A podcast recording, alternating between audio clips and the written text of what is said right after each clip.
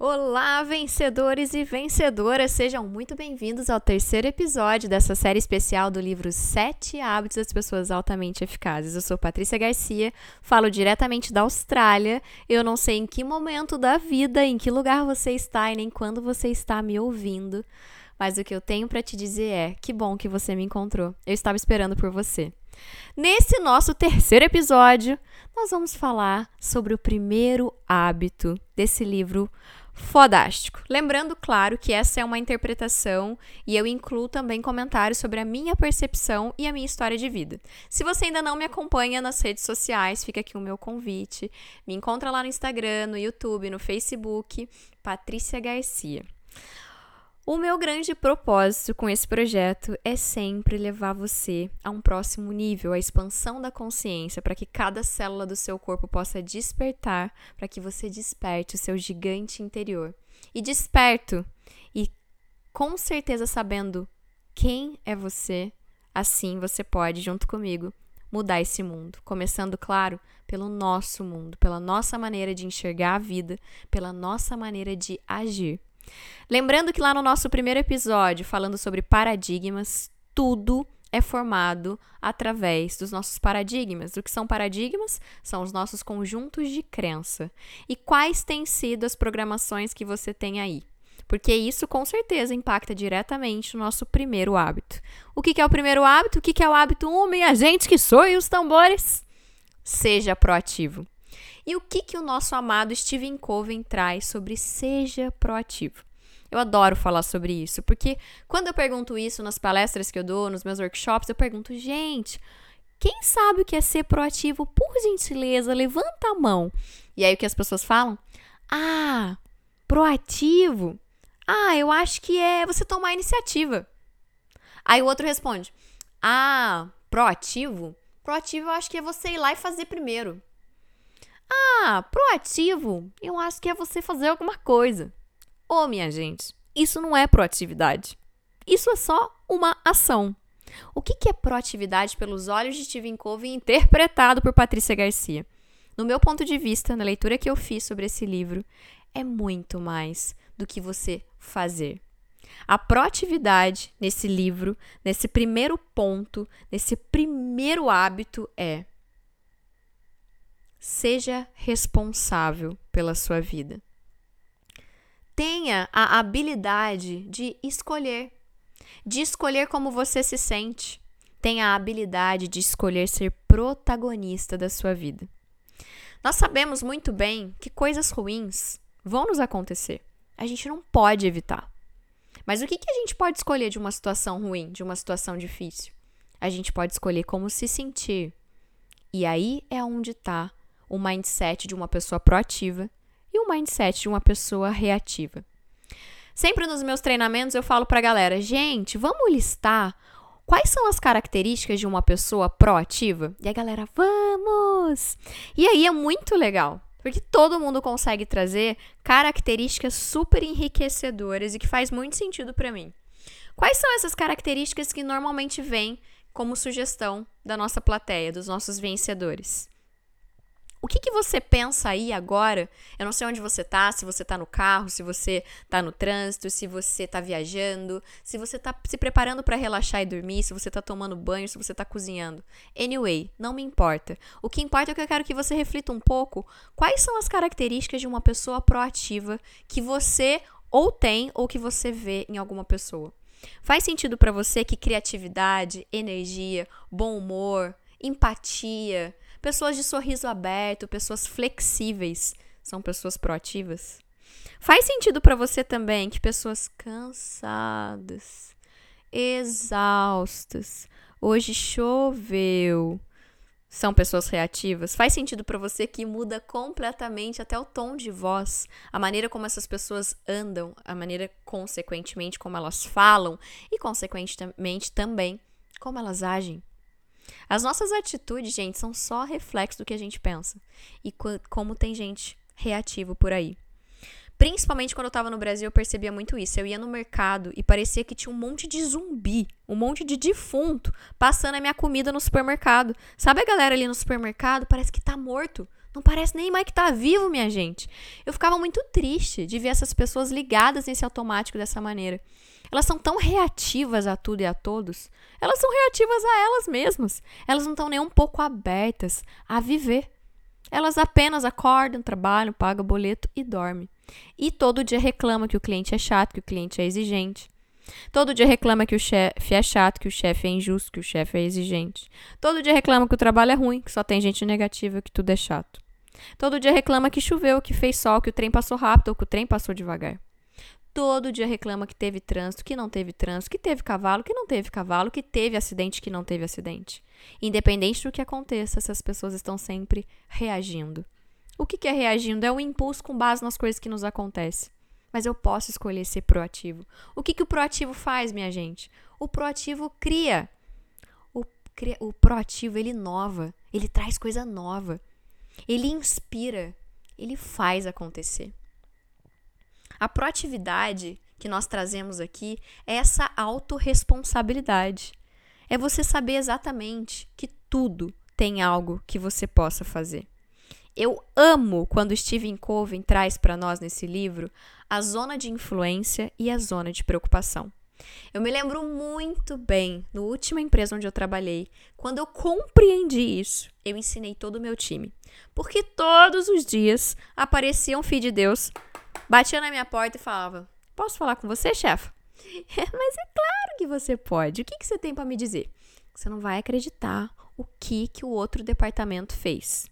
Os caras não estão cumprindo o combinado, porque eles não fazem assim e não fazem assado. Tá. Primeira pergunta antes que você conclui. Antes que você conclua. Está na sua zona de influência ou está na sua zona de preocupação esse fato? E aí eu vou explicar para vocês o que é zona de influência e o que é zona de preocupação. Zona de influência: protagonismo, criatividade, bom humor, autorresponsabilidades, um grande poder de gerenciar a si mesmo, que é inclusive o que Stephen Covey cita no livro. Esse gerenciamento pessoal. O que, que é isso, gente? É eu colocar a minha energia, o meu tempo, a minha conversa aonde? Aonde eu posso influenciar, aonde eu possa fazer algo. Quantas pessoas, quantas equipes nós conhecemos que ficam focados na zona de preocupação? Aonde que é a zona de preocupação? É onde a sua mão não alcança. É aonde o departamento vizinho está fazendo algo e que talvez você ainda não possa influenciar. E você sabe o que você faz? Não você, tá, gente? Mas sabe o que a grande maioria das pessoas fazem? Ficam na zona de preocupação. Porque é muito mais fácil eu criticar, eu apontar e eu me lamentar que o problema que o projeto vai dar, a merda vai dar, porque o outro tá lá, ó, ele não tá fazendo a parte dele.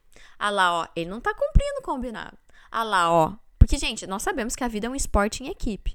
E a grande maior parte dos projetos que eu conheço, pelo menos, são executados por um time. E esse time é normalmente, hierarquicamente e também por skills, por competências, ele é dividido. Ele é dividido por departamentos, para que assim a gestão fique mais, entre aspas, fácil. O que na, nem sempre é uma realidade, nós sabemos, no meio corporativo, o, o, a interface, o relacionamento entre departamentos que trabalham em conjunto. E aí o que acontece? Existem muitos líderes e muitas equipes que ficam no vitimismo, focando que o outro não está fazendo a parte do combinado, ao invés de encontrar uma solução e focar na zona que você pode influenciar. Ai, Patrícia, mas eu sou assistente, eu não tenho poder nenhum, influência nenhuma. Você pode até não ter, entre aspas, poder, mas influência todo mundo tem. Encontre qual é o momento e a oportunidade que você tem de influenciar e faça a sua parte. Todos nós, independente de cargo, idade, sexo, raça, país, nós temos poder de influência. Sobre começando por nós. Tem uma coisa muito legal que eu andei refletindo e me veio como insight uma meditação, que quando eu decido investir em mim, por exemplo, quando eu li esse livro dos sete hábitos, no primeiro momento, talvez eu possa pensar que foi uma coisa meio selfish, assim. Ah, eu vou ler para mim, eu vou ler porque eu quero me desenvolver, eu vou ler porque eu quero ser uma profissional melhor, eu vou ler porque eu quero me desenvolver enquanto líder, eu quero dar um show de performance. Legal. Só que quando eu faço esse investimento para mim, eu não tô investindo só em mim. Porque quando eu mudo, eu influencio positivamente, em pequena escala ou em gigante escala, na vida do outro.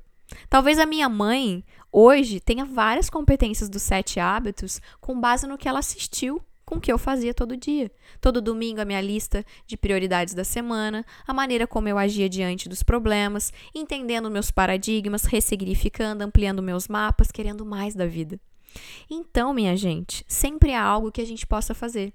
E quando você decide, nesse caso agora, que você já está ouvindo, já está me ouvindo há 10 minutos, e você você resolve continuar me escutando, é porque de alguma maneira você quer mudar. Você quer mudar a sua vida para que você, consequentemente, e sem saber o poder que você tem, você vai mudar um monte de gente. Isso é incrível, isso é lindo. E isso, inclusive, nós vamos conversar mais à frente no próximo episódio. Mas para que a gente não possa dar spoiler e queimar largada, voltando aqui, protagonismo, autorresponsabilidade, zona de influência. As pessoas que estão vivendo na reatividade, elas estão fazendo o quê com os problemas? Terceirizando. Elas terceirizam, elas põem a culpa no governo, elas põem a culpa no chefe, elas põem a culpa no esposo, elas põem a culpa em todo mundo. E cadê o momento que ela traz a seta para ela e ela reflete sobre os hábitos, sobre as atitudes, sobre o mindset que ela tem? Gente, eu trabalhei numa empresa aonde não existia o cargo, o último cargo que eu ocupei. Como assim não existia? Eu criei a oportunidade. Para de mimimi, de falar, ai, mas esse lugar. Ah, meu amigo, o seu melhor. Claro, se isso é o que você quer, né? Mas se você quer ser lembrado, se você quer deixar uma marca, se você quer fazer contribuições para o mundo, se mexa. Tire a bundinha da cadeira e faça o seu melhor. Principalmente pense: como que eu posso resolver essa situação quando vem um problema? Os nossos queridos amigos proativos que trabalham aqui no meu time de vencedores, né? Os nós vencedores, quando vem um problema, a gente pensa o seguinte: Vamos procurar uma alternativa. A gente vai dar um jeito, a gente vai fazer chover. Enquanto os reativos falam: Não há mais nada que eu possa fazer. Mano, quero morrer, cara. Eu chamo agora essa galera de time de zumbis. Eu, por exemplo, não trabalho mais com time de zumbi. Meu, é, é muita alta é muita baixa performance, entende? Tenho até preguiça. É que eu sou uma apaixonada por ser humano. Então, é claro, no meu time não, não, não, não tem espaço, não.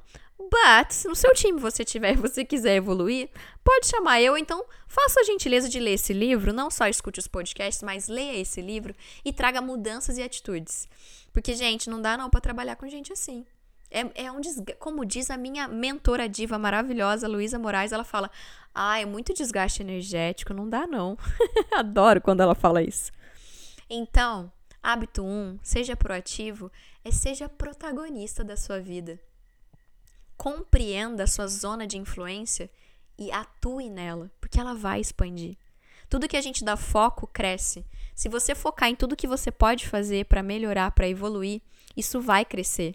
E quando você menos perceber, porque a sua intenção não é ganhar status, a sua intenção não é ser o herói, se a sua intenção for realmente alinhada com o propósito de fazer o melhor para aquela companhia, para aquela empresa, para aquele negócio, para aquele projeto, para aquele sonho, para aquela viagem, para aquele relacionamento, foque aonde você pode atuar. Porque quando você menos esperar, a sua zona de influência está gigante e você conquistou algo que nós chamamos de autoridade. Você passa a ter autoridade e credibilidade. Por quê? Porque você faz chover. Então faça parte desse time de pessoas que são protagonistas. Tem uma frase muito linda, né, que eu gosto muito de refletir sobre ela, principalmente em tempos difíceis, porque todos nós temos fases, assim como a lua, né? Tem fase que a gente tá cheio, pleno, feliz. Tem fase que a gente tá minguante, ralinho, introspectivo. Nós temos várias fases, assim como a natureza. E tem uma frase que diz que ninguém pode te ferir sem o seu consentimento. Então, quando você tem clareza de que tudo é a importância que você dá e de que existe um lado onde você pode escolher como se sentir, você pode escolher no que focar, você entendeu que você é protagonista da sua vida. Então, meus amados vencedores, se isso fez sentido para você, Se você hoje quer atuar na sua zona de influência, pega um papel e uma caneta e anota as coisas que mais te incomodam hoje no seu trabalho, na sua casa, nos seus relacionamentos e foca. Foca onde você pode e você consegue influenciar. Você vai ver que os seus resultados mudarão completamente quando você assume o protagonismo da sua vida. Se esse nosso podcast fez sentido para você, compartilhe com seus amigos, vamos expandir a consciência do mundo, vamos levar transformação e cura de mindset, de evolução para todas as pessoas que a gente conhece. Afinal, nós queremos viver num mundo de alta performance, não é mesmo? Eu quero viver num time, num mundo de vencedores. Então fica aqui a minha imensa gratidão. Até o próximo. Um abraço.